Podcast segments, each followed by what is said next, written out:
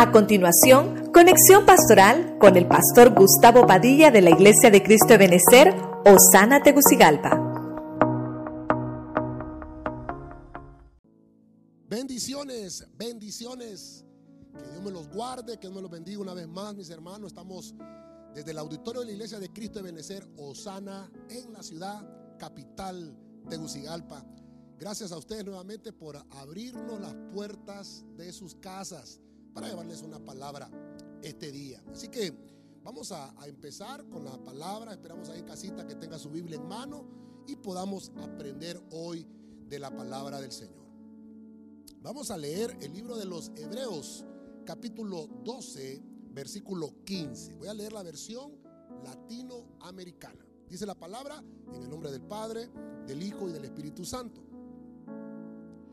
Cuídense. No sea que alguno de ustedes pierda la gracia de Dios y alguna raíz amarga produzca brotes, perjudicando a muchos. Que el Señor añada bendición a su palabra. Fíjese que estaba meditando ayer, hermano, en la, Biblia, y esta versión latinoamericana eh, me llamó mucho la atención, porque dice que puede brotar una raíz de amargura, pero que puede perjudicar a otros. Para que podamos desarrollar esto y traer obviamente un bálsamo a nuestro corazón, sabemos que la palabra del Señor viene en todo momento, antes de tiempo, a tiempo y fuera de tiempo. El tema que vamos a, a desarrollar hoy se llama raíces de la amargura. Así que vamos a orar y pedirle al Señor que nos hable por su bendita palabra y que podamos extraer toda la bendición que tiene para nosotros. Padre eterno, en el nombre de Cristo, una vez más, gracias por estar en tu casa, por estar en este lugar. Gracias porque cada uno de mis hermanos que están en casita también recibiendo toda la bendición del cielo. Hoy pedimos una vez más que venga del cielo, Señor, esa extraordinaria bendición y que caiga, Señor, como un bálsamo hermoso en nuestros corazones. Bendice cada familia, cada uno de los que estamos en casita, Señor, en estos días. Sabemos que los tiempos son difíciles, pero solo tomados de tu mano podemos salir victoriosos. Háblanos hoy y quédate con nosotros hasta el final, Señor. En el nombre de Jesucristo. Amén. Gloria a Dios. Una, una raíz, por muy pequeña que sea en una planta, puede desarrollarse y puede crecer de una manera eh, extraordinaria que puede tener la altura de, un árbol. La amargura, eh, hemos hablado tal vez en otros temas acerca de lo que es la amargura, pero la, amargura, dice la Biblia en este versículo, no debemos de dejar que brote en nuestros corazones. La, la Biblia nos dice que no perdamos la gracia de Dios por la amargura. Esa amargura puede eclipsar la profunda relación que hayamos obtenido con el Señor. Por eso es que tenemos que tener mucho cuidado. Yo hoy voy a tratar de llevarlo con la Biblia. Usted me conoce y vamos a personificar, obviamente, eh, algunos hombres y mujeres acá en la Biblia que fueron, que fueron dañados por raíces. Y al final, pues, eh, obviamente vemos que también Dios les envió solución. Vamos a empezar con el primer, con el primer, eh, con el primer punto. Vamos a irnos al primer libro de la Biblia, Génesis capítulo 27, verso 34 en la Reina Valera 1960. Oiga esto. Cuando Esaú oyó las palabras de su padre, clamó con una muy grande, oiga esto, y muy amarga exclamación y le dijo, bendíceme también a mí, Padre mío. Ahora, yo lo que le quiero extraer hoy es esta parte de que dice que él con una grande y muy amarga exclamación. Porque fíjense que el, el, primero que vamos a encontrar acá es a Esaú. Esaú está lleno de amargura. Entonces, vamos a desarrollar ahora ¿Qué raíz de amargura vamos a encontrar con Esaú? Esaú quería venganza. ¿Qué le produjo una raíz? le produjo venganza. Entonces usted conoce la historia, ¿verdad? Eh, Jacob le roba la primogenitura a su hermano. Y esto le trajo problemas familiares. Una raíz de amargura, hermano, puede estar ministrando la familia. Entonces, ¿qué le ministró Esaú esto? Perdió la amargura. Lo provocó perder la primogenitura. Pri, vamos a ver aquí, primogenitura. Ahora, yo le quiero explicar algo acá con esto. Para mí, para mí Esaú no estaba amargado desde el momento que se dio cuenta que le quitaron la primogenitura. Esaú ya estaba amargado. Porque dijo, ¿de qué me sirve la primogenitura? Le dijo a su hermano Jacob, ya estaba amargado. Eso no me va a servir de nada. Yo lo que tengo es hambre. Dame, dame el plato de comida que quiero. Y por un plato de frijoles, dice hermano, lentejas, frijoles para nosotros aquí en, en Honduras, ¿verdad? Cambió la primogenitura. Quiere decir que eh, el no valorar lo que Dios tiene para nosotros, hermano, cuando no valoras eso, te va a provocar, oiga, por el tema, raíces de amargura. Y fíjense que la exclamación de Esaú fue muy amarga. Muy amarga porque salió de adentro. Quiere decir que adentro de Esaú ya había amargura. Mire cómo es el Señor tan hermoso y poderoso. Porque Él tiene toda clase de bendiciones para nosotros, sus hijos. Yo no sé cuántos ahí en casita pueden decir amén. Pero la bendición, hermano, que nuestro Padre Celestial nos ha dado es irrevocable, es irrevocable. Y Él la ratificó en la cruz del Calvario. O sea que usted y yo, hermano, tenemos que renunciar a la amargura. ¿Qué es lo que tenemos que hacer? No tenemos que perder la primogenitura. En el libro de los Hebreos, en el Nuevo Testamento, dice que ahora nosotros pertenecemos a la congregación de los primogénitos, de los espíritus hechos ya perfectos. Entonces, ¿cómo vamos a, cómo vamos a eliminar esa amargura? Que no dejemos que crezca esa amargura.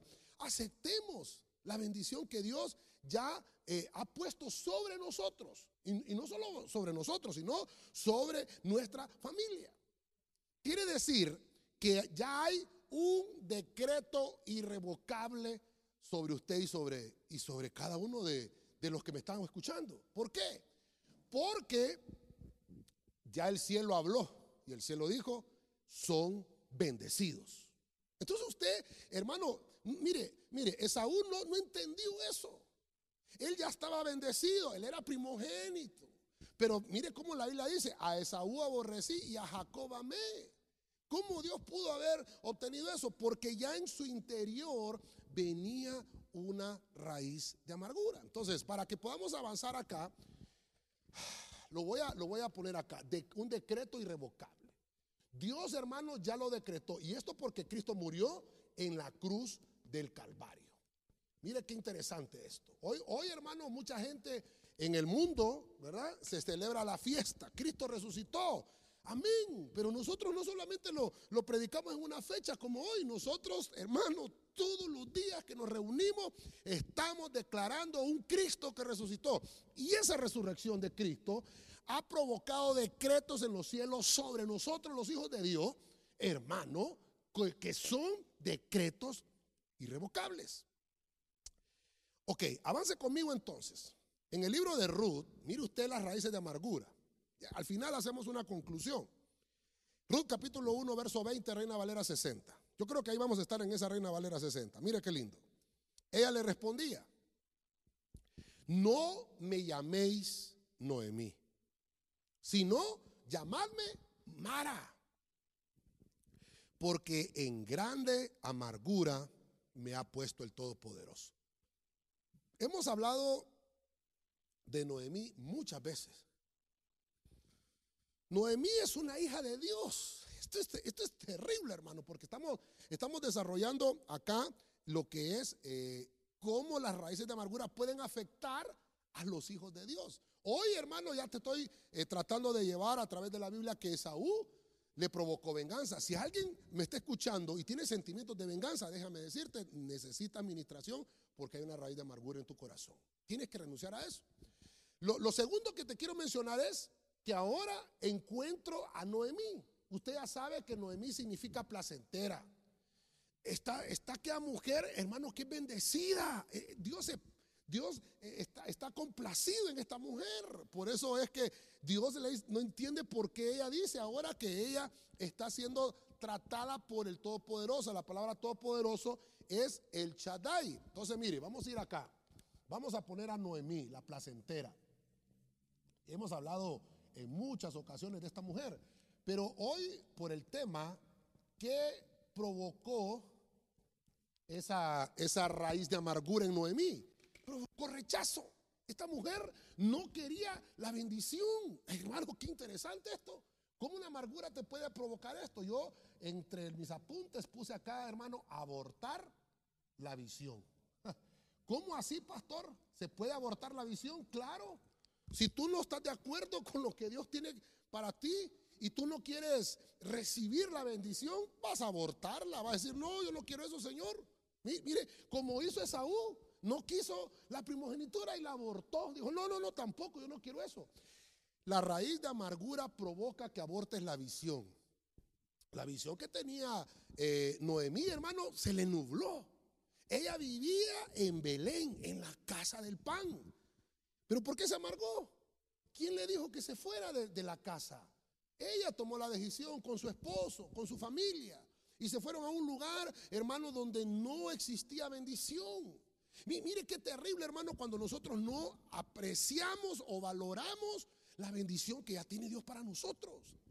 Esta mujer se va y perdió todo. Mire, perdió su marido, perdió sus hijos. Hasta, hermano, déjeme pensar, la casa que habían comprado allá la perdió, el carro que tenían lo perdió, eh, tal vez tenía eh, carro su marido, carro ellas, carro sus hijos, qué sé yo, todo lo perdieron. Eso le provocó amargura a Noemí. Miren, la amargura provoca rechazo. La amargura, hermano, eh, no trae nada bueno. Yo hoy, hoy que estamos, hoy domingo, hermano, perdóneme. Hoy domingo que estamos comenzando este cuarto mes de abril, hermano, perdóneme. Estamos en el mes del equilibrio. No perdamos la visión, no perdamos lo que Dios quiere hacer contigo. Fíjense que esta gente le dice, ahí viene la bendecida, ahí viene Noemí, la placentera. Eh, no me llamen bendecida, no me llamen placentera, díganme amargura. Díganme amarga, díganme Mara, porque Dios me ha amargado. Mire cómo ella empezó a, tratar de trasladarle la culpa a Dios. Un amargado culpa a otros de, de sus malas decisiones. Así se puede saber cuando una persona está amargada. Empieza a echarle culpa a otras personas. Yo hoy, hermano, vengo dándote las, la medicina en cada uno de estos puntos que estamos viendo. Si tú sientes que hay venganza, necesita administración porque hay una raíz de amargura. Si hay rechazo a la bendición, necesitas, hermano, ministración. En nuestras manos, Dios nos ha puesto los recursos necesarios para que trabajemos con la vista puesta en Jesús. Él te ha puesto en tus manos, hermano, todo lo que tú necesitas para desarrollar tu ministerio.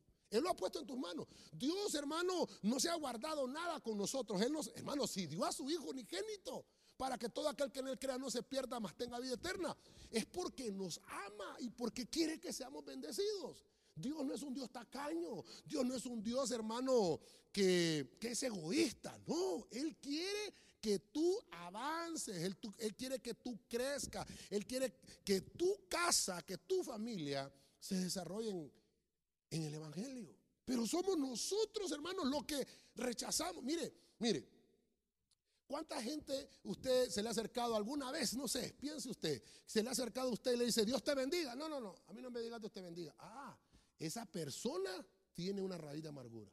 Se llama rechazo. Yo me recuerdo, creo que les he contado en algunas otras prédicas en los que hemos estado presencial aquí en la iglesia. Una vez, hermano, en una administración, en una iglesia, hermano, que estábamos hace unos, unos 20 años, creo yo, más o menos. El pastor dice, abracen, hoy no se puede, ¿verdad? Por el distanciamiento, pero en aquel entonces abracen al hermano que tienen ahí, busque un hombre, un hombre, una mujer, busque una mujer, ¿verdad? Bueno, y yo busqué un hermano. Yo le digo, hermano, lo vengo a bendecir. Aquel hermano eh, me rechazó el abrazo. Oh, hermano, yo estaba nuevo en el Evangelio, comenzaba. Y entendí que lo que tenía era una raíz de amargura. Fíjense hermano que la, atmósfera de la bendición de Dios ahí estaba presente. No le estoy diciendo que no había presencia de Dios, había una presencia hermosa en medio de la administración de la palabra y nos dicen abrácense y hermano, y nos rechazó el abrazo. Al final, hermano, cuando pasó toda la administración, logró, pues el Señor logró ablandarle el corazón, pero sí provoca la amargura rechazo. Esta persona que le estoy hablando, un hermano de hace mucho tiempo, tal vez hermano le ha ido mal, tal vez fracasó. Pero tratemos, hermano, de no estarle echando la culpa a otros. Este, e, este, este amargado no le acepta bendición a nadie. Porque él está con la visión abortada. Él está, hermano, que no, yo no creo esto ya. ¿Cuántos años me han predicado eso y yo ya no creo en eso? Ese ya se amargó. Necesita que venga el Señor. Que, miren lo que dice aquí ella que el, Todopoderoso, el Espíritu Santo, la palabra aquí utilizada es el Chadai. Ella está diciendo, el, trato del Todopoderoso me amargó. Y yo, yo creo, hermano, que usted conoce la historia. Al final Noemí reconoció que ella había actuado con prontitud y que había eh, soltado de sus labios un rechazo. Al final entendió que los recursos que Dios le había puesto eran con los cuales Dios la iba a redimir. Entonces, mire, vamos a avanzar un poquito más acá. Aceptar la redención. Nosotros, hermanos, si no aceptamos que Dios ha abierto el cielo para nosotros, no vamos a ser felices. Tenemos que aceptar eso. Noemí dijo, ah, es que yo estoy amargada porque como Dios no, no me bendijo donde yo quise que me bendiciera. Es que no es donde, hermano, la bendición no va a llegar donde tú dices. La bendición es donde Dios dice.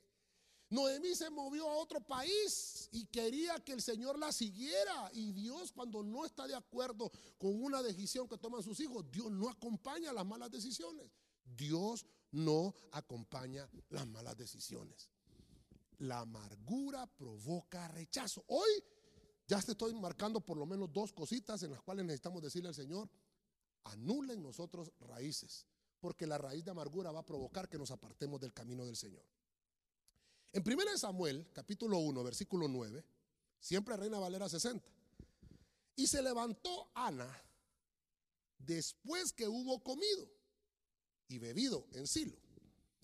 Y mientras el sacerdote Elí estaba sentado en una silla junto a un pilar del templo de Jehová, verso 10, oiga esto, ella con amargura de alma oró a Jehová y lloró abundantemente. En todos los casos que voy a tratar de mencionarles hoy, quiero buscarle la solución, pero no solo quiero marcarle eh, la raíz de amargura que, que, estos tuvieron, porque al final, hermano, eh, Dios envía siempre una respuesta y una solución. Fíjense que Ana quiere decir gracia, pero esa gracia se opacó en Ana y la amargura provocó lamento. Hay gente que usted conoce con lamentos, hay gente que solo pasa lamentándose, gente que está amarga. Gente que está amargada con una raíz de amargura. ¿Qué es lo que le pasó a Ana? Su alma estaba atribulada. Yo no sé, hermano, cuántos hemos ya atravesado tantas dificultades que nosotros, hermano, estamos tan atribulados, estamos tan complicados espiritualmente, espiritualmente. Vemos las cosas que nos están sucediendo y nos atribulamos. Pero a veces es necesario que sucedan algunas cosas. No dejemos que brote una raíz de amargura y que perjudiquemos a otros con nuestra amargura, sino que traigámosla al altar. Mire el ejemplo, cómo lo venció Esaú. Al final de, de esos 20 años que pasaron, hermano, cuando Esaú se encontró con Jacob, se reconciliaron se recuperaron entre hermanos. O sea, hubo una, una recuperación, ya que estamos en el año de la recuperación, hubo una recuperación. Esa venganza de Saúl quedó anulada. Ok, ¿qué pasó con Noemí? Cuando Noemí rechazó la bendición es porque ella estaba amargada. Cuando la amargura salió de su alma, entonces pudo reconocer que Ruth era el recurso que Dios había dejado para que ella fuera bendecida. Y al final vemos que la redimen, aceptó la redención y la redimen, hermano, y no solamente a, Noemí, sino que toda su descendencia, porque, hermano, de ahí nace la, la descendencia de Jesús. Entonces, mire qué lindo. La amargura se puede recuperar. Ahora con Ana. ¿Qué pasó con Ana? Ana era una mujer que no tenía fruto, es una mujer estéril, una mujer seca. En Israel, hermano, una mujer que no podía tener hijos. Dicen que sobre ella había una maldición. Y por eso es que Ana lloraba con amargura. Y, mire qué terrible. Dice con amargura porque no solamente era, era que Ana había subido una vez. No, ya había, ya había tenido varios años que ella estaba subiendo al templo y su oración no había sido contestada. Entonces hoy yo estoy hablándole a alguna mujer, estoy hablándole hoy, yo sé que sí, que has puesto en el altar la petición de Dios y no solo una vez. Y la has puesto día con día, la has puesto año tras año y tal vez no has visto la, la contestación. Entonces, entonces se te llena de amargura el alma. ¿Qué es lo que pasó con Ana? Ah, dice que su alma se llenó de amargura. Y dice que oró con amargura. Ah, entonces aquí podemos ver varias cosas. Podemos estar orando con amargura. Mire que dice que el sacerdote Elías estaba sentado. Él estaba ahí, el sacerdote eh, estaba tranquilo, ya se estaba apagando la luz. Pero mire qué misericordioso ese Señor, que Él entiende, hermano, a sus hijos. Y yo vengo a decirte hoy, así como Esaú, así como Noemí, así como Ana, los que estamos viendo hasta ahorita, que ellos están tratando de entender por qué están amargados. Entonces, hoy la solución es, hermano, ven delante del altar del Señor y dile, Señor, tal vez yo no lo entiendo ahora, pero necesito que venga tu ministración. Cuando, cuando el sacerdote la escuchó, le preguntó, ¿qué te pasa, mujer? ¿Qué te pasa? Estás en la casa de Dios. Ah. Y esta mujer le dijo, sí, es que hay una petición que Dios no me ha contestado. Entonces, mire, el sacerdote. Hermano, por eso es que las palabras de, un pastor, las palabras de un ministro, valen mucho. A veces yo como pastor he, confesado eh, muchas veces eh, en familias, en hermanos, y yo sé que esa palabra, no porque, no porque yo soy el pastor, no, sino porque Dios, hermano, apoya esa autoridad que él delegó. Elí le dijo, ¿sabes qué mujer? Vete en paz. Y así como has pedido, que se cumpla. Y que Dios te conteste la petición de tu corazón. Consideremos, hermano, la misericordia bendita de nuestro Señor cuando nuestra alma se encuentra atribulada. Considera la misericordia, porque esta mujer estaba atribulada, ella ya no veía salida, ella ya no veía solución. Ella miraba que todos los demás eran bendecidos, menos ella, y se amargó. Yo le decía en estos, en estos cultos que hemos tenido con los hermanos aquí en la iglesia presenciales, que han sido espectaculares, hermanos, el Señor nos ha visitado con una presencia extraordinaria y nos sigue visitando. Es más, siento su presencia en este momento aquí, hermano. Pero Dios nos decía en una de las ocasiones, cuando Él desciende sobre su pueblo, todo cambia. Todo cambia. Ana estaba atribulada. A veces vemos la bendición del vecino y pensamos que Dios ya se olvidó de nosotros. Dios, hermano, vengo a decirte hoy, no te abandona. Considera la bendita misericordia de Dios. No dejes que te, que te abandone. Y fíjese que yo lo voy a poner acá porque estaba revisando entre, entre mis prédicas, entre las que Dios me ha dado, y yo pues eh, desarrollé entre una de ellas este tema. Dios no te abandona. Mire, Dios no te abandona. Yo prediqué eso. Y me, escribió, me escribieron varios y me dijeron, pastor, Dios me ministró. Bueno, ese, es el objetivo, pues, de, nos dejamos usar de parte del cielo. Y hoy estamos aquí, hermano, haciendo un sacrificio con nuestros hermanos acá, transmitiendo para llevarte esta palabra, porque sabemos que hay alguien ahí atrás de esa cámara, hay alguien que está ahí viéndolo eh, tal vez en un celular, escuchándolo eh, por alguna de las aplicaciones, por alguna de las redes, qué sé yo. pero Dios te está llevando la palabra y te está diciendo, yo no te abandono. Tal vez no estás viendo palpable la bendición, pero dice Dios, yo estoy ahí contigo. Tal vez necesitas desahogarte, tal vez necesitas venir al altar. Ana estaba mezclando su oración con lágrimas y estaba mezclando su oración con amargura. Dios no quiere que hagas eso. Dios quiere que ores, obviamente hermano, pero, pero que deje la amargura a un lado. Cuando ella eh, tenía amargura no había contestación. Cuando Ana, hermano, entendió que Dios no la había abandonado, ella dejó de llorar con amargura. Y a veces, hermano, hemos entendido que a veces hay lágrimas que nos salen, pero son de alegría. Yo creo que Dios eso es lo que está esperando de nosotros, que nuestras lágrimas cambien, hermano, de estación. El cambio de las estaciones de las lágrimas, porque hay lágrimas, hermano, de amargura, pero también hay lágrimas de alegría, de gozo. Hoy Dios te quiere ministrar y te quiere decir, así como Ana, que la, la, raíz de amargura provocó lamento, Dios dice que va a cambiar tu lamento en gozo, en danza y en alegría. Vamos a avanzar un poquito más a Segunda de Reyes 4:27. Mire esta historia. Luego que llegó a donde estaba el varón de Dios en el monte, se asió de sus pies y se acercó Jesse para quitarla. Pero el varón de Dios le dijo, déjala, porque su alma Oiga esto, está en amargura. Y Jehová me ha encubierto el motivo y no me lo ha revelado. Verso 28. Y ella dijo, pedí yo a mi Señor, hijo, perdón, pedí yo hijo a mi Señor. Y hace otra pregunta. No dije yo que no te burlases de mí. Ah, estos, aquí estamos, hermanos, metidos en el tema.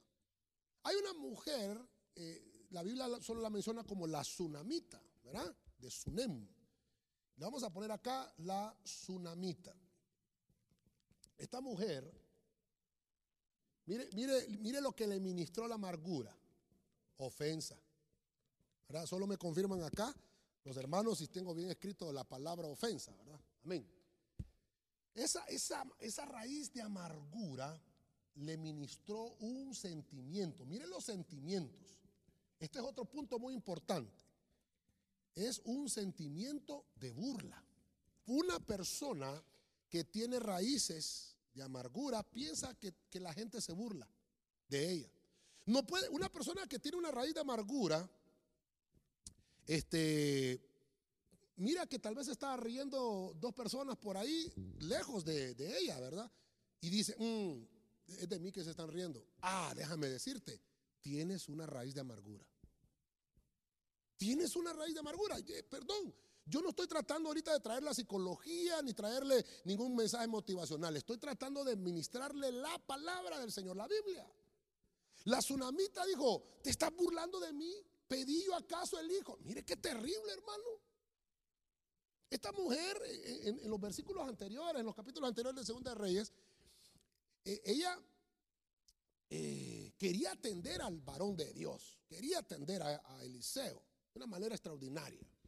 Y entonces dice que lo atendía. Y, fíjese que Eliseo le preguntó a Jesse, ¿qué es lo que, es lo que le hace falta a esta mujer, hombre? Porque qué, buena atención ha tenido con, con, nosotros, me ha atendido muy bien. Que Dios pueda recompensarla a esta mujer con algo. Y Jesse le dijo, ellos no tienen hijos. Y entonces hay una profecía, Dios hermano respalda al siervo de Dios, le manda una palabra y le dice, Eliseo, de aquí a un año vas a estar chiñando un niño. Y le da la palabra y ella, hermano, mire, había esterilidad en esa mujer, en una tsunamita. Pero esta mujer, tal vez todos esos años, mire que ya vimos una, una, una mujer atrás, ¿verdad? Ana, que también había sido estéril, pero Dios le quitó la amargura. Esa esterilidad le, había provocado una amargura que la tenía ella sumergida eh, en un estado de tristeza y de lamento. Pero ahora la tsunamita, miren lo que le ministró. Es también una mujer que había estado estéril, pero la amargura le había ministrado ofensa. Ah, hermano, mire, hoy, por eso le digo, vamos a tener que ministrar bien esto y orar al final que Dios me ayude con esto. Pero hay gente que se ofende en los ministerios, hay, gente que se ofende con nada en las iglesias. ¿Sabe por qué? Tienen raíces de amargura que necesitan ser ministradas. Gente que ya, hermano, uno no puede estar hablando con otra persona porque ya piensa que están hablando de ella. Tienes una raíz de amargura. No, no es que estás amargada completamente, sino que hay una raíz de amargura. Y por eso leemos en Hebreos que dice que pueda brotar esa raíz y pueda perjudicar a los demás. Entonces, antes de que eso suceda, ministrémonos, hermano, ministrémonos. La tsunamita, mire que Dios le contesta. Dios le manda un bebé, nace el niño, hermano hermoso. Y, hermano, por aquellas cosas que tienen que suceder, el niño se enferma y muere. Y aquella mujer está desesperada. Y entonces dijo, mire qué terrible, pone sus ojos en, la bendición, ¿verdad? Pone, y, la bendición se le murió. Y entonces se amargó. ¿Qué le provocó? Dice, se están burlando de mí. Dios se está burlando de mí. ¿Cómo que me da un hijo y después me lo quita? Ah, había algo en ella. Mire, mire, hermano, mire. Aquí hay muchas lecciones en este, en este, en este pasaje. Porque dice que esta mujer se le acercó y se le, se le asió de los pies a Eliseo.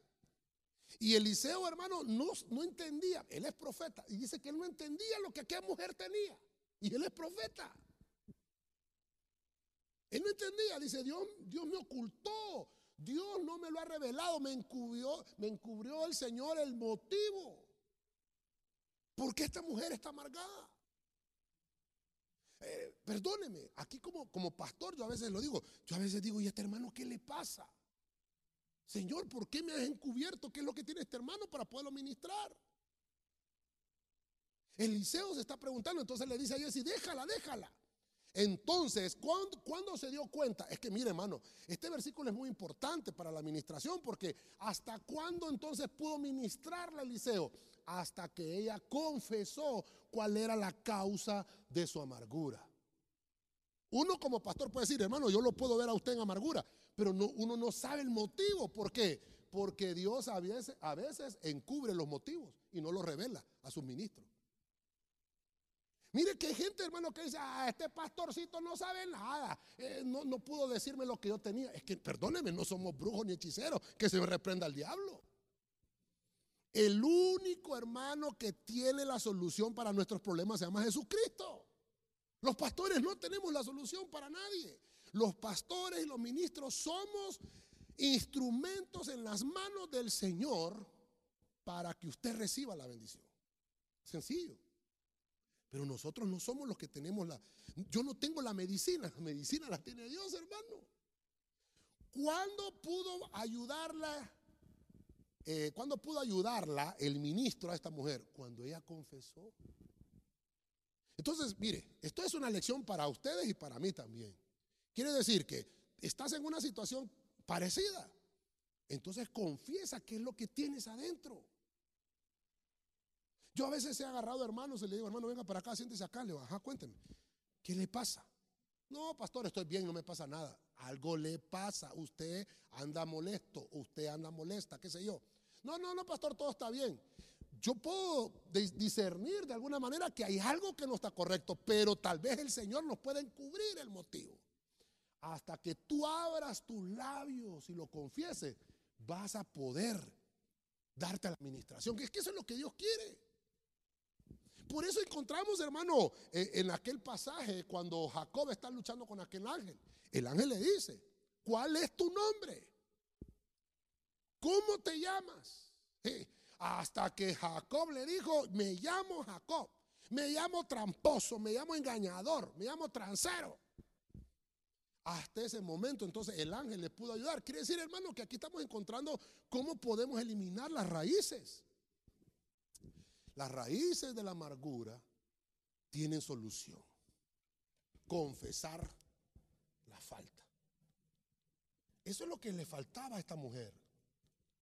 Mire, ah, es que fíjate, fíjate, Eliseo, que yo pienso que la gente se burla de mí. Ah, entonces ya Eliseo dijo, ah, bueno, lo que tenemos que ministrar es, es la burla, que se vaya la burla. Entonces, ahí es cuando podemos encontrar, hermano, que Dios tiene cosas que tenemos que recuperar. Estamos en el año de la recuperación. Y la burla nos impide recuperar nuestra posición espiritual. Confiemos en la perfecta voluntad de Dios está lista. Esa voluntad de Dios está lista para recuperar lo que se nos había quitado. A esta mujer le dieron la bendición de su hijo, pero se lo quitaron. Pero la bondad perfecta de Dios estaba lista para recuperar lo que había perdido. Y hermano, vemos que entonces cuando esta mujer confesó su, su estado de ofensa, entonces Dios le regresó, recuperó a su hijo. Mire hermano, qué lindo esto. Qué lindo esto, hermano. Yo, yo le hubiera tal vez puesto o cambiado el nombre, ¿verdad? recuperémonos de la amargura, ¿verdad? Porque esto es lo que, esto es lo que estamos desarrollando en este punto. Entonces, vámonos más adelante.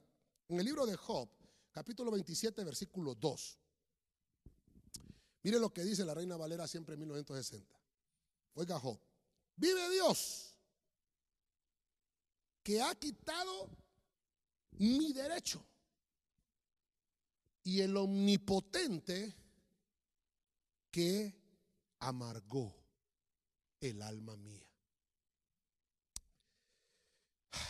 Los amigos de Job están con él ahí. Job está pasando una situación complicada. Job está pasando una situación bien difícil. Yo le he dicho a usted, Job, hermano, perdió todo.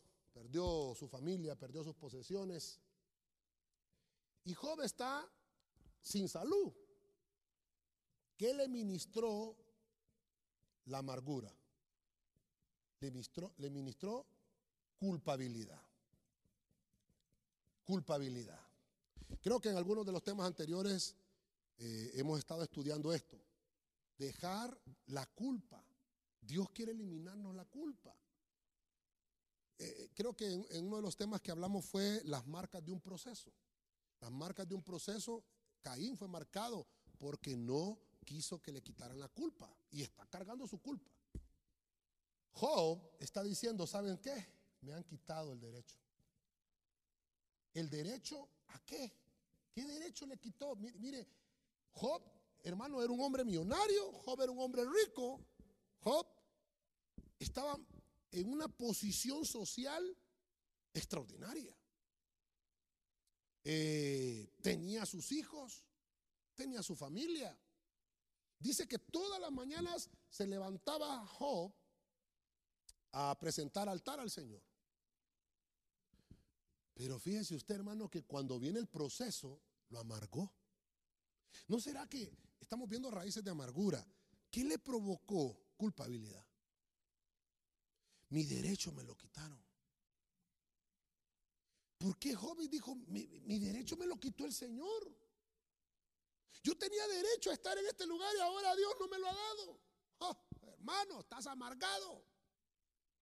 Digan amén los hermanos que están ahí en casita, ¿verdad? Amén, pastor. Amén. Digan, no me molesto, pastor.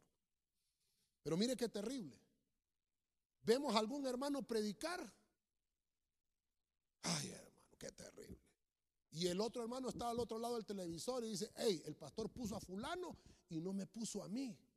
Ah, raíz de amargura raíz de amargura. Mire, voy a ministrar yo, pues, voy a ministrar yo. Hace, ¿qué? Unos 12, 14 años por ahí más o menos. Mi padre espiritual me, dio la oportunidad de predicar en San Pedro, hermano. Usted sabe el templo hermoso, ¿verdad? Grandísimo, aparte de toda la gente que lo mira uno por el internet. Y me dice, ¿vas a predicar hoy? Y pues le digo, Señor, ayúdame, ¿verdad? Ministra. Y gloria al Señor, me respaldó, hermano. El Señor ministró, la gente pasó al altar, fuimos ministrados, una, una presencia hermosa. Pero me empezaron a llegar los comentarios, hermano. Y este cipote, ¿quién es? ¿Por qué le dio el apóstol la oportunidad a este y no a mí? Ah, yo le empecé a caer mal a un montón de gente. En la iglesia, en la iglesia, hermano. Cuando debe ser lo, contrario, que la gente debe de alegrarse. Le dieron la oportunidad al hermano, qué bueno, me alegro, qué lindo. No, me llegaron comentarios diferentes. No te mereces el púlpito. Yo tengo, ¿sabe qué me dijo uno? Yo tengo 10 años de estar aquí, nunca me han dado la oportunidad de predicar. Me lo digo, hermano. Y vos venís llegando. Yo tenía, qué sé yo, unos 4 o 5 años de estar en el ministerio. Y vos ya estás, ya estás predicando. Yo aquí que tengo, ya. Algunos me dijeron, hasta columna soy de esta iglesia. Y digo, estás amargado por el punto que les quiero ministrar.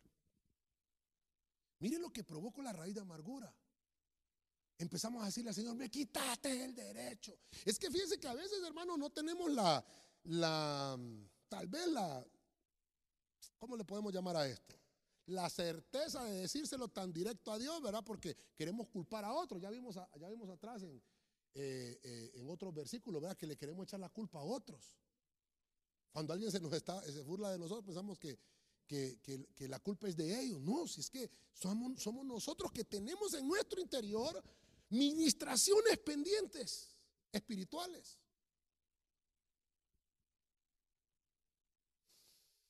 Oh, mire, si yo le contara, antes de que el apóstol me pusiera a predicar, a mí me sacaron de un ensayo en la iglesia.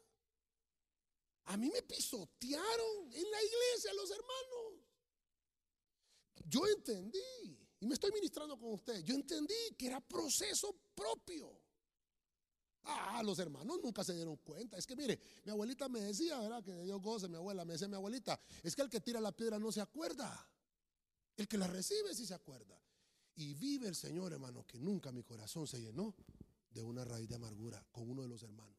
Y los hermanos, esos hermanos que, mire, esos hermanos que me sacaron del ensayo, esos hermanos que se burlaron de mí, esos hermanos que me pisotearon, ahí están. Y los bendigo en el nombre de Jesús. Pero ahora me puedo ver la posición a donde Dios me ha llevado. Y puedo entender que pude llevar tal vez una raíz de amargura y decirle, Señor, ¿sabes que Yo no tengo que tener amargura. No quiero tener amargura en mi corazón. Y no quiero pensar que tú me estás quitando el derecho. ¿Cómo se sentiría usted, hermano, que lo sacara un hermano de la iglesia? ¿Cómo se sintiera? Yo sé que no vuelve a la iglesia. ¿Y sabe qué pasó ese día que me sacaron de la iglesia? Me sacaron del ensayo. Ah, la pastora se va a acordar.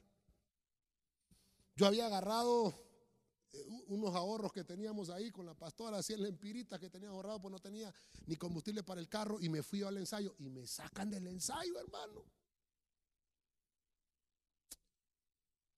Agarré mis cosas, hermano, agarré mi cuaderno de cifrados musicales, hermano, y dije yo, bueno, me sacaron, ahí iba pensando, yo llegué al parqueo, me monto al carro, hermano. Salgo de la iglesia, ahí cuando la iglesia estaba en Megaplaza en ese entonces. Me para una mujer policía, hermano. Y me dice, papeles y su cinturón, señor. No, me había puesto el cinturón. Me levantó una esquela. Ay, señor. Ah, en ese momento, hermano, me quebré. Me quebré. ¿Qué hubiera hecho usted, hermano? ¿Qué hubiera hecho usted en esa situación? Yo solamente dije, Señor, mire, mire lo que vive el Señor, lo que estoy diciéndole. Creo que fue, creo que fue hace, vamos a ver, unos 13 años más o menos eso que le estoy contando. Bendigo a mis hermanitos y te bendigo, le digo a la, a la, policía, la bendigo. Deme la, deme la esquela voy a aceptar el proceso. Algo tengo mal. Algo está mal dentro de mí que Dios lo quiere sacar. Ah, hermano. Pero mire Job. Yo creo que usted, usted ha leído el libro de Job y entiende en qué terminó el libro de Job. Al final, Job oró por sus amigos. Ah, hermano, ahí está la solución.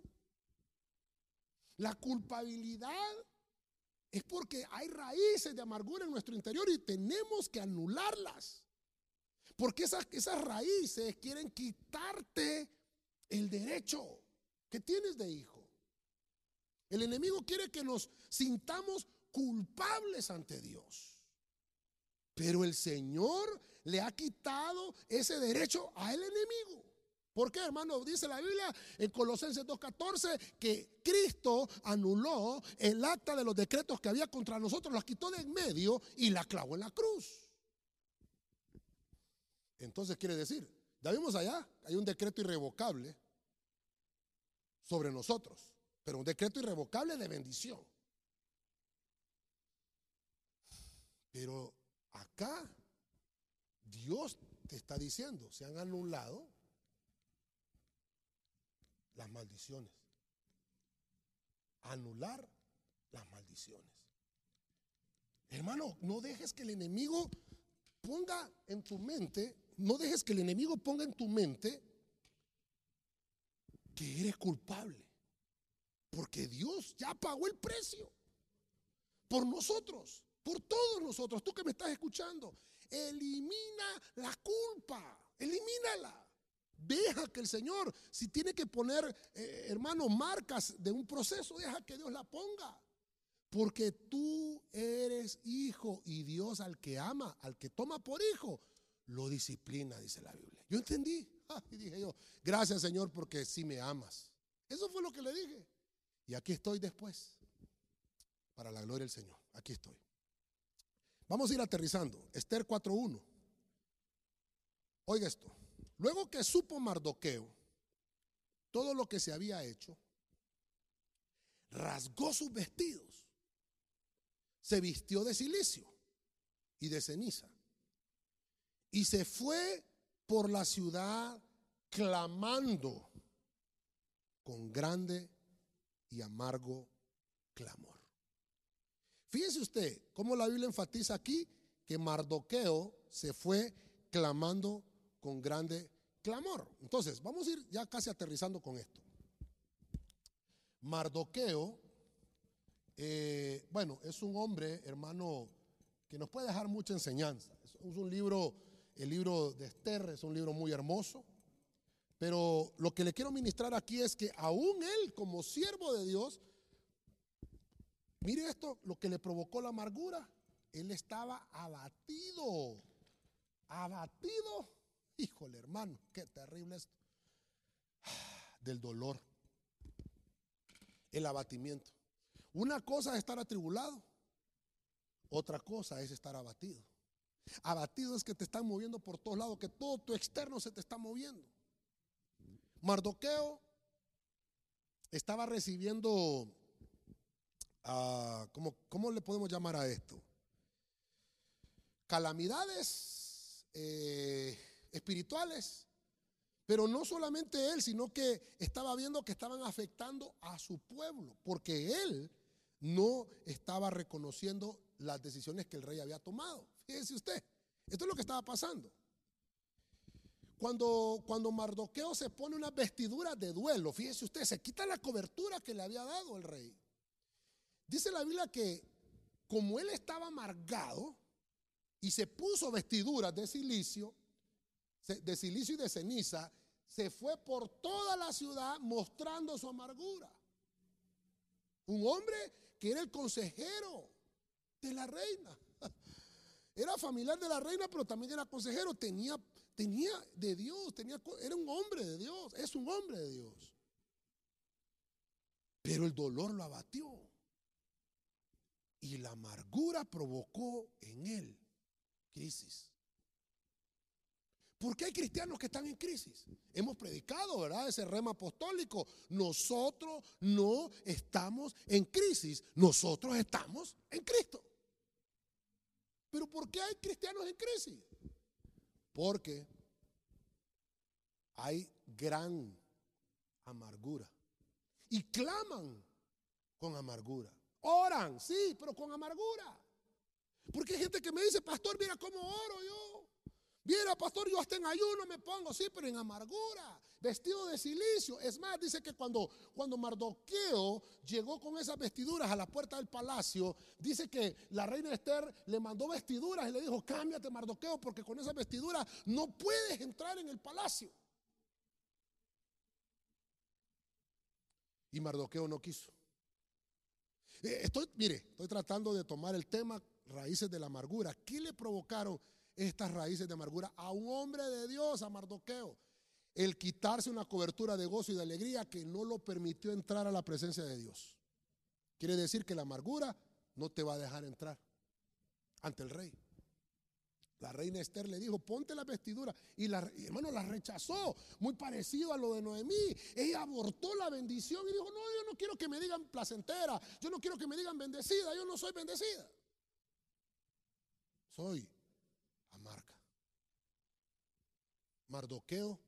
Eh, mire los mismos, eh, los mismos sentimientos afloran de un amargado, hermano.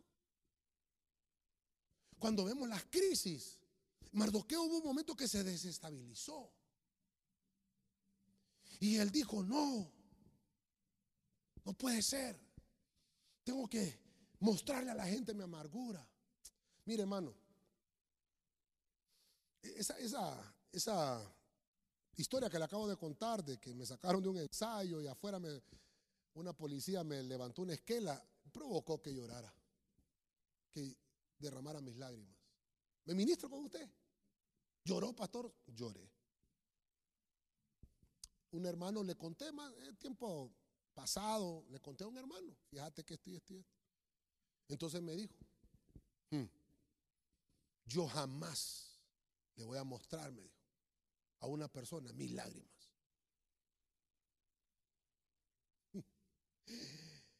Yo me quedé, ¿verdad? Dije, bueno, cada quien tiene, cada quien tiene sus ministraciones. Mardoqueo le mostró sus lágrimas a toda la ciudad.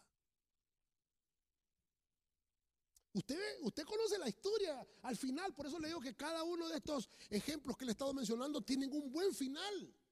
Esaú se reconcilió con su hermano. Noemí entendió que fue redimida. Ana obtuvo la bendición y no solo nació Samuel, le, nacieron hasta seis hijos, logró tener eh, Ana. Eh, la tsunamita recuperó a su hijo que estaba muerto. Job, su estado fue dos veces mejor una vez que recuperó la amargura. Y Mardoqueo recuperó la crisis. No, es que recuperó su crisis, no, sino que la crisis la, recuperó, la anuló y pasó a estar en el palacio. Luego que, luego que la amargura no lo dejaba entrar al palacio. Entonces, mire, vamos a ponerlo, vamos a ponerlo acá, estar en el palacio. Porque quiere decir que la amargura te quiere quitar tu posición en el palacio. ¿Ah? Así como Mefiboset Príncipe, pero sin palacio. Príncipe sin genética, sin ser rey. Porque fue muerta su genética. Tuvo que redimirlos David. Pero bueno, ese no es el tema. Lo que te quiero ministrar para pasar ya al último punto, en lo que me ayudan también con un fondo musical, es que los decretos de dolor que habían contra nosotros, el Señor los ha anulado por su sangre poderosa. Ya no podemos estar, hermano, eh, derramándonos en nuestro dolor, porque Cristo ya pagó. Tenemos que derramarnos a los pies de Cristo en el altar. Que, que, que, sean lágrimas, que si tienes ganas de llorar, hazlo, si no es malo llorar, pero hazlo en el altar.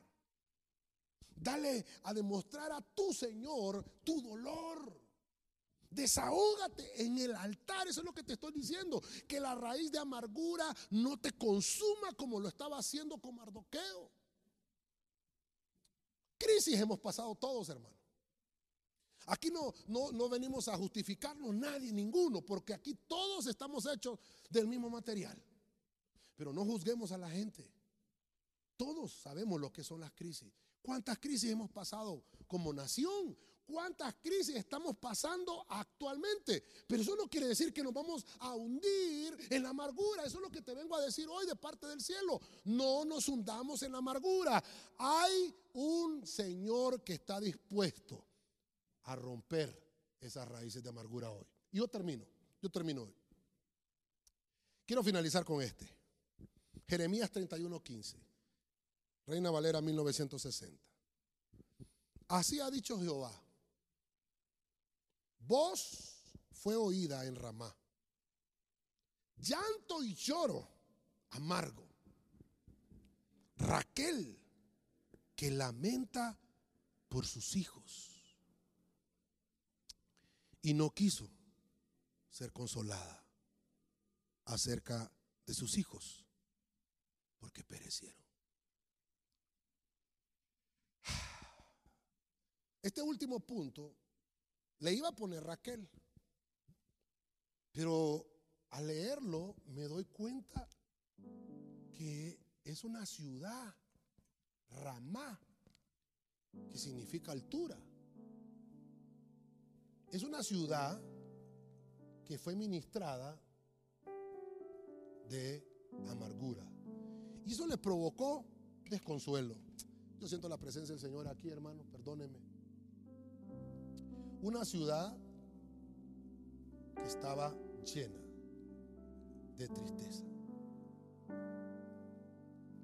Fíjense que el profeta Jeremías está escribiendo y dice, se escucha una voz en Ramá, ahí en la ciudad, hay llanto. Mire lo que dice, hay llanto y lloro, porque una cosa es lloro y otra cosa es llanto. Son cosas distintas. Ahí dice la Biblia, llanto y lloro amargo. Estoy escuchando. Es Raquel la que se lamenta. En una ciudad, vamos a verlo de esta forma, a tipificar a Raquel como una entidad femenina, una iglesia que llora en una ciudad. Con esto quiero terminar, hermano. ¿No será que Dios le está hablando a su iglesia y le dice, hay desconsuelo, iglesia, en ti? Una raíz de amargura te llenó de tristeza. Te provocó desconsuelo. Termino. ¿Por qué? Porque Cristo dijo, les conviene que yo me vaya para que venga el otro consolador. ¿Qué estaba diciéndonos el Señor? Yo soy el consolador. Yo soy el paracleto. Pero va a venir el otro paracleto. Cristo es el primer paracleto y el Espíritu Santo es el otro paracleto, el otro consolador. Porque Cristo está diciendo, ustedes necesitan consolador. Necesitan el Espíritu Santo. Perdóneme, hermano. Termino yo aquí, hermano. Perdóneme, quiero orar por usted. Quiere decir que el que nos va a ayudar en esta dispensación es el Espíritu Santo. ¿Por qué hay una entidad que ha provocado lloro y lamento en una ciudad? Una iglesia no tiene Espíritu Santo. Mire hermano, mire hermano, qué terrible. Hoy están viniendo los veraneantes. Hoy están llegando todos los veraneantes. Vienen unos hermanos con deudas, vienen con la tarjeta sobregirada, otros vienen bien quemados, vienen llenos de ronchas, los picaron los zancudos, otros vienen hasta con COVID, Dios no quiera. ¿Qué fueron a traer? A traer deudas, a traer problemas, a traer enfermedades. Los resultados, los resultados se van a empezar a ver mañana. Todo tiene su tiempo. Para todo hay tiempo, eso lo dice la Biblia en Eclesiastés. Pero a veces nosotros los cristianos somos absorbidos por esas atmósferas. Y cuando, por eso le, traía preparado esto, porque a veces vemos el entorno y nosotros queremos participar también, igual que todo el mundo, correr en el mismo desenfreno del mundo. Y eso nos provoca amargura, cuando yo no puedo disfrutar de lo mismo que está disfrutando mi vecino. Pero es que no hemos entendido ni valorado que lo que tenemos nosotros es más grande y más valioso. Cuando nosotros lo logremos entender, la amargura no nos va a ministrar. No nos va a ministrar. Mire, finalizo. Raíces de la amargura. Pudimos ver siete personificaciones. Esaú se llenó de amargura porque él perdió su primogenitura.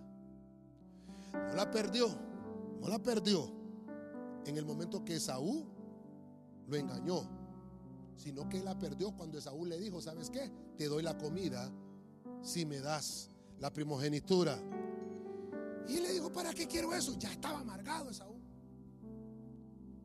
Al final esa amargura brotó y le provocó venganza. Y eso es lo que queremos ministrar hoy. Hay un decreto irrevocable que nosotros tenemos la bendición ya. Que somos primogénitos de Dios ya. Es irrevocable.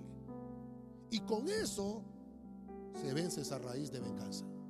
Número dos, vemos a Noemí, ahí en Ruth, un ejemplo tan claro de la amargura, porque ella dijo, yo no quiero la bendición, no me llamen bendecida, no me llamen placentera, porque el Todopoderoso me amargó. Estaba rechazando la visión, estaba rechazando el oficio de bendecida, hermano. Mira qué tremendo. Por eso es que, ¿cómo se vence esa amargura? Acepte la bendición, hermano. Acepte que usted es redimido. Acéptelo. Cuando Noemí lo aceptó, pudo obtener la bendición. Número tres, vemos a Ana. Dice la Biblia en primera de Samuel que ella se llenó de lamento. Había una queja en ella. Porque ella miraba que su otra compañera era bendecida y ella no podía ser bendecida. Y entonces le provocó lamento. Una raíz de amargura le provocó un alma atribulada. Yo te ministro hoy, Dios no te abandona. En ningún momento. Cuando el, cuando el sacerdote le dijo, mujer, ¿qué, ¿por qué estás así? Y ella exteriorizó, ella pudo ministrarse y le dijo, esto es lo que me está pasando. Entonces el profeta le dijo, vete a tu casa, porque así como has pensado, que Dios conceda las peticiones de tu corazón. Y, y en ese momento Ana quedó embarazada de Samuel. Qué lindo. Venció la amargura venció la amargura. Vemos la tsunamita. ¿Qué le provocó? Ofensa. Ofensa. Ella pensaba que la demás gente solo se pasaba burlando de ella. Es más, hasta le digo al profeta, tú te has burlado de mí. Viste que no tenía un hijo y, haces que, que nazca un hijo por voluntad de Dios y ahora se muere. ¿Cómo es que Dios me quita la bendición? No, no, no. Es que había una raíz de amargura que vencer ahí tenía que confesar esa burla. Porque el profeta dijo, cuando ella se le asió de los pies, le dijo a Jesse, déjala porque el Señor me ha ocultado el motivo por el cual esta mujer está así. El profeta detectaba que había algo que no andaba bien en esa familia, pero no sabía el motivo. Los motivos los sabemos nosotros, hermanos, en nuestro interior. Tenemos que confesarlos. Cuando la tsunamita lo confesó, Dios hizo que recuperara la vida a su hijo. Mire qué lindo eso. Número 5, Job, un hombre procesado. Un hombre, ah hermano, le hemos predicado muchas veces. Pero le provocó la amargura, culpabilidad. Y dijo, Dios me ha quitado el derecho. Oh, hermano, Dios dice que Él anuló el acta de los decretos que había contra nosotros y que nos era contraria. Los derechos los tenemos. Somos hijos de Dios. Y no dejes que el enemigo cambie eso. Porque cuando tú, hermano, tienes duda, el enemigo se aprovecha. Y si tienes amargura, con mayor razón, te invade la culpa. Deja que Dios obre y anule todas las maldiciones. Número 6. Un hombre usado, Mardoqueo. Cuando él se dio cuenta de lo que estaba pasando, lo invadió la crisis. Cambió sus vestiduras. Se quitó las vestiduras, hermano, de servidor del, del palacio. Oh, renunció a su servicio, hermano. Y se puso vestiduras de silicio, de, de luto, y, la reina Esther le dijo, quítate esa vestidura porque así no puedes entrar al palacio. La amargura le estaba evitando retomar su posición en el palacio. Necesitamos entender que la cobertura de servicio, las coberturas, nuestras vestiduras de servidores, hermano, Dios nos la ha dado para que se anule la amargura. Toma tu, recupera tu servicio. Eso es lo que nos enseña Mardoqueo. Y por último, una ciudad, Ramá, una ciudad que estaba en las alturas. Hay una entidad femenina dentro de esa ciudad que estaba lamentándose. Ramá se llenó de desconsuelo por una amargura, se llenó de tristeza. El único que puede ayudarnos a eliminar las raíces de amargura es el Espíritu Santo. Dice la Biblia que Cristo les dijo, les conviene que yo me vaya para que sea enviado otro paracleto, otro consolador. Ese es el Espíritu Santo. Hoy tenemos esa bendición. Hoy está el Espíritu Santo en medio de nosotros y toda raíz de amargura se reduce a la hipoteca.